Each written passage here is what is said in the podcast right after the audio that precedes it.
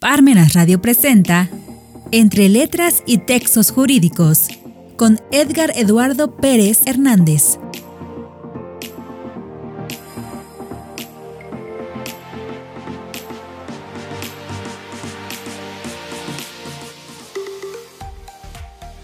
Bienvenidos sean todos nuevamente a este su programa Entre Letras y Textos Jurídicos. Tengo el gran, el gran gusto de estar un programa más con ustedes para compartir esta obra que, bueno, tanto me apasionó y que me está significando una, una apertura a estas teorías eh, latinoamericanas. Y me refiero a, a, este libro que ya hemos comentado en la primera parte, que se llama Materiales para una teoría crítica del derecho. Está eh, escrita por varios, es una compilación. Enrique eh, Marí, Carlos eh, Diego Dukelski, que por cierto va a estar con nosotros eh, para aquellos que, se inscriban en el seminario del doctor Silvino de Defensa Fiscal, que bueno, por ahí este, aquellos que estén interesados para poder no solo hablar de las obligaciones que se vienen en este 2022, sino también de los derechos de los contribuyentes. Aquellos eh, postulados, principios, básicos para la defensa de los contribuyentes en sede jurisdiccional y también en las instancias administrativas. ¿Cuándo preocuparnos, cuándo no preocuparnos y qué hacer sobre todo para ser previsores y evitar eh, caer en un supuesto de hecho legal que sea contradictorio para nuestros intereses como empresarios, ya sean empresarios de a pie o, los grandes empresarios que bueno ya son eh, versados eh, sobre estos temas económicos y fiscales y que, bueno, les va a ser de mucha utilidad. En estos cursos se va a hablar también de la defensa fiscal desde el punto de vista de los tribunales. Van a darle los, los principales criterios jurisdiccionales, que bueno, son tesis jurisprudenciales, eh, tesis que también son emitidas por el Tribunal Federal de Justicia Administrativa y obviamente las del Poder Judicial de la Federación. En este orden de ideas, precisamente esta obra nos trae este postulado que si bien es teórico, no hay que olvidar que todo jurista no puede reducir su, conocimiento jurídico a la mera práctica. Aquel jurista que diga que su conocimiento es meramente práctico y que no importa la teoría, entonces no va a poder este, formular agravios, conceptos de impugnación, peticiones, conceptos de violación no va a poder porque sencillamente no tiene aquellas estructuras básicas que formulan, que sostienen, que permiten proyectar, conceptualizar el pensamiento jurídico. Eh, para entender la realidad es necesaria la teoría. Por ahí dice Manuel Atienza, no hay mejor práctica que una buena teoría. Es así de sencillo. Y precisamente este libro, Materiales para una teoría crítica del derecho, nos trae ese eh, empuje teórico desde un punto de vista que va más allá de lo dogmático. Es decir, eh, abandona la teoría crítica del derecho, los postulados meramente científicos de nuestro saber jurídico, apostando a un conocimiento eh, del tipo más profundo, que se da a partir de la interdisciplinariedad de los conocimientos, es decir, los conocimientos jurídicos que puedan ser eh, complementados, nutridos, potenciados a partir de conocimientos de otras ramas, como pudiera ser el psicoanálisis, eh, como pudiera ser eh, eh, la psicología social, que bueno, prácticamente se relaciona con esto, la sociología jurídica, la filosofía, la teoría política, hasta la teología, ¿no? que es bien importante que precisamente hoy vamos a tocar más a fondo ese, ese tópico de la teología. Y, y, esto lo vamos a hacer con especial referencia a la teoría pura del derecho de Hans Kelsen algo que pudiera ser ambivalente a primer escuchar, eh, a primer, digamos, impresión al decir esta, esta afirmación, pero sí, hay algo de teología en la teoría pura del derecho, o diría mucha teología. Bajo este orden de ideas, veíamos en los primeros programas que Hans Kelsen, como autor, este libro se compone pues, en su gran mayoría de los análisis que hacen a la teoría meramente científica, que bueno, sabemos que la teoría del derecho desde el punto de vista positivista viene empujada, proyectada y, se sostiene sobre la base prácticamente de la teoría del profesor austriaco Hans Kelsen. Hans Kelsen, bueno, sabemos para aquellos que estudiamos derecho, que es un jurista que pues prácticamente fundó, fundamentó una escuela positivista de base científica en el que él afirmaba que el conocimiento jurídico debía de estar depurado de todo conocimiento externo a su objeto de estudio.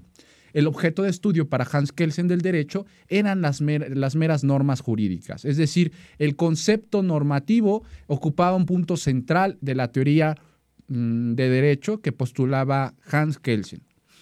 Hans Kelsen también afirmaba que la teoría del derecho era correspondiente, era un acto reflejo, compartía los, eh, los marcos metodológicos de la teoría del Estado.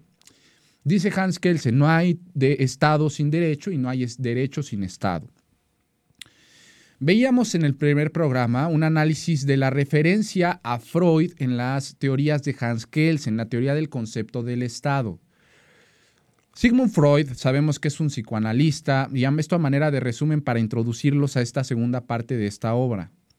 Veíamos que Sigmund Freud, bueno, pertenece a ese también círculo de Viena, eh, en Austria, en los cuales, bueno, el Círculo de Viena se caracteriza por ser un grupo de positivistas que, bueno, propugnaron por hacer sus saberes lo más eh, depurados posibles de los conocimientos del tipo teológico, por ejemplo, y principalmente. Sigmund Freud inaugura esta corriente de pensamiento con su obra Totem y Tabú.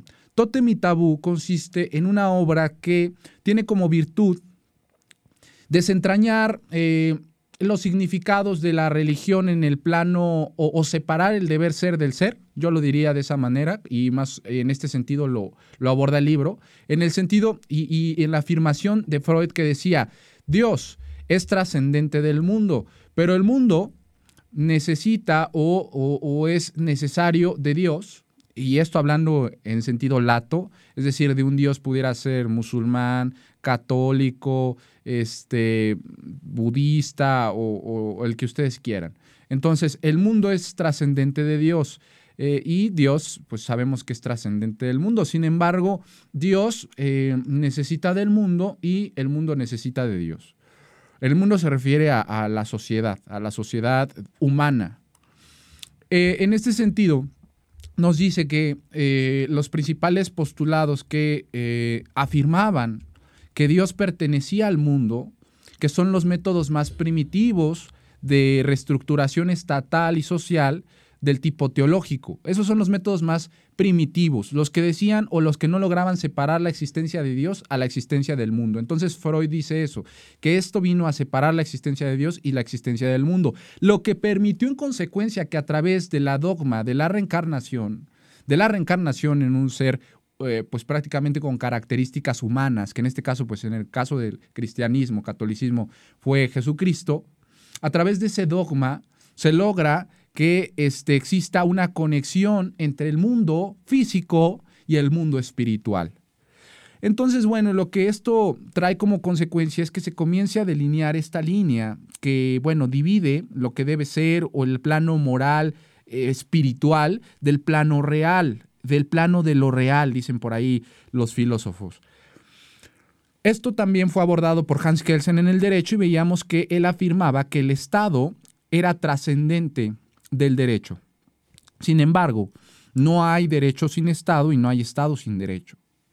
También lo que logra poner una línea divisoria entre el plano de lo que es una ficción y de lo que es realmente. Lo que es realmente, nos dice Hans Kelsen, es a través del ordenamiento jurídico. Tiene una existencia objetiva, un conjunto de normas sistematizado, con una unidad coherente, completo, consistente, en el cual, bueno, desde esta ficción dogmática, nos dice Hans Kelsen, pues también se logra dividir, depurar la ciencia jurídica del saber teológico. Este saber teológico que bueno, también tuvo, como lo estoy diciendo, injerencia en las estructuras del Estado más primitivas, a partir de las teorías positivistas va lográndose establecer esta línea divisoria. Hans Kelsen eh, hace estas referencias que les estoy comentando en su obra El concepto del Estado y el psicoanálisis. Pero antes tuvo una obra que también se denominó, por ahí de 1924, eh, se denominó el concepto del Estado con especial referencia al psicoanálisis freudiano. Hans Kelsen fue un declarado eh, y tan intenso, tan intenso estudioso del psicoanálisis freudiano, ¿eh? Yo creo que dominaba tanto la teoría del derecho como el psicoanálisis. Es algo increíble y ahí es como que un poquito contradictorio con lo que él postulaba, pero bueno, a partir de, esa, de ese desarrollo psicoanalítico es que lograba depurar la ciencia del derecho para hacerle lo, menos metafísica posible. Porque bueno, hay que recordar que en el siglo pasado eh, eso fue lo que se apuntó, a eliminar eh, la metafísica de todos los conocimientos, porque existía una vorágine científica. Incluso en la filosofía, por ahí este Martin Heidegger decía que, eh, bueno, postulaba su teoría filosófica, que es el filósofo más eh, importante que ha existido en el siglo pasado y que, bueno, en mucho tiempo él, ha reivindicado ese, esa onticidad, del estudio de lo óntico, del ser. Fue el primer filósofo que se cuestionó la, la, eh, la existencia, la existencia como, como significación óntica o significación del ser. Entonces, realmente en esos años en Alemania, que bueno, ahí es de la parte donde Hans Kelsen vivió sus, años de juventud, porque después salió exiliado en la Segunda Guerra Mundial por su eh, ascendencia judía, pues vino a desarrollar aquellos conceptos. También desarrolla conceptos que toma a partir de la teología. Él afirma que el concepto de, Dios, eh, rey o príncipe y Estado ejercen una voluntad de poderío. Esta voluntad de poderío se ve reflejada en los primeros años de vida de las personas en general, en la relación del padre e hijo. El padre ejerce un poderío sobre el hijo y ese hijo eh, le tiene que brindar cierta servilidad. Posteriormente, esa servilidad que va afectando desde la niñez y la psique del niño o de la niña, eso es funcional para los sistemas de poder que son eh, establecidos. Llámese un poder de un príncipe en un sistema monárquico, llámese de un poder de Dios en un sistema teológico o llámese un poder estatal eh, democrático en el mejor de los casos. En este caso, eh, por eso mismo, dice Hans Kelsen, que comienza a darse esa voluntad de poderío que es funcional para el establecimiento del orden social y la relación de supra-subordinación del Estado hacia sus súbditos. Una vez que se ah, instaura estas relaciones, esta voluntad de poder que se ejerce de arriba hacia abajo también se puede ejercer de manera horizontal. Este ejercicio del poder de manera horizontal es una voluntad de poderío que, bueno, eh, muchas veces viene eh, respaldada por el Estado, Dios o el rey o el príncipe. Esto, bueno, es un poder, un ataque de poder, una voluntad de dominación entre iguales. Por eso muchas veces nos preguntamos si este concepto del psicoanálisis, que es tan funcional para, estas, para estos estudios. ¿Por qué los burócratas, aquellas personas que ocupan un puesto, pues que tienen ciertas funciones y decisiones de poder, pues a veces eh, se exceden en sus facultades, atribuciones, competencias y cometen abusos de poder? Bueno, esta teoría del psicoanálisis viene a darnos una respuesta, pues yo diría bastante objetiva, y es esta relación que les acabo de explicar. Es esta relación que busca en todo tiempo la subordinación del ser. Y que bueno, nos viene a decir Hans Kelsen que cuando se confunde, y este es un estudio de la teología, la divinización del Estado, cuando se, y que esto deriva precisamente de que el Estado, la nación se diviniza, es decir, se toma como una, un Estado religioso, cae en absolutismo, porque al final Dios, al tener la, ser la fuente principal del derecho, lo que provoca es que el Estado al ser también, digamos, una manifestación de Dios, provoca que también se pueda sustraer de los límites impuestos por la legalidad, lo que tiene como consecuencia que se establezcan estados totalitarios.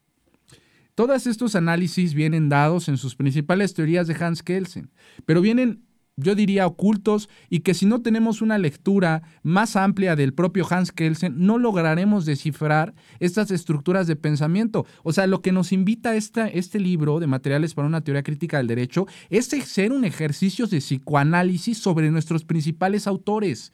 ¿Para qué? Para deconstruirlos y poderlos criticar, para poderlos hacer este tambalear sus principales teorías y poder desentrañarnos, dice Cárcova, eh, en este libro, las principales estructuras que hacen funcionales estas dogmáticas, estas teorías que se pretenden meramente formales o puras o, de índole más eh, justo, que van a alcanzar mejor la justicia, desentrañar sus principales estructuras sobre las cuales permiten la funcionalidad y el ejercicio de dominación entre iguales, o muchas veces, y máxime, entre el Estado y el súbdito. Yo creo que a manera de conclusión es lo que quisiera ir diciendo sobre esta obra. Esta obra lo que viene a darte eh, son aquellos eh, principios eh, que son, yo creo que, de pensamiento latinoamericano, conceptos, proyecciones conceptuales que son de índole latinoamericano, derivado de esta pues, realidad marginal que ha existido en América Latina y que por lo mismo de que se cuestionan, de que se cuestionan aquellos conocimientos, ejercicios de poder impuestos desde fuera, provoca que se avance de una forma que se vayan destruyendo los dogmatismos, criticándolos y haciendo avanzar el conocimiento jurídico. Y, y ese avance del conocimiento jurídico de una manera más efectiva a nuestra realidad latinoamericana. Les agradezco mucho que me hayan acompañado en este su programa entre letras y textos jurídicos. Nos vemos a la próxima con otro programa para platicar otra obra. Les agradezco mucho que me hayan acompañado. Su amigo Edgar Eduardo Pérez Hernández.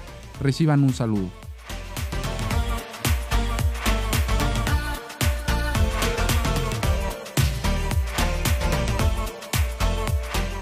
Parmenas Radio presentó Entre Letras y Textos Jurídicos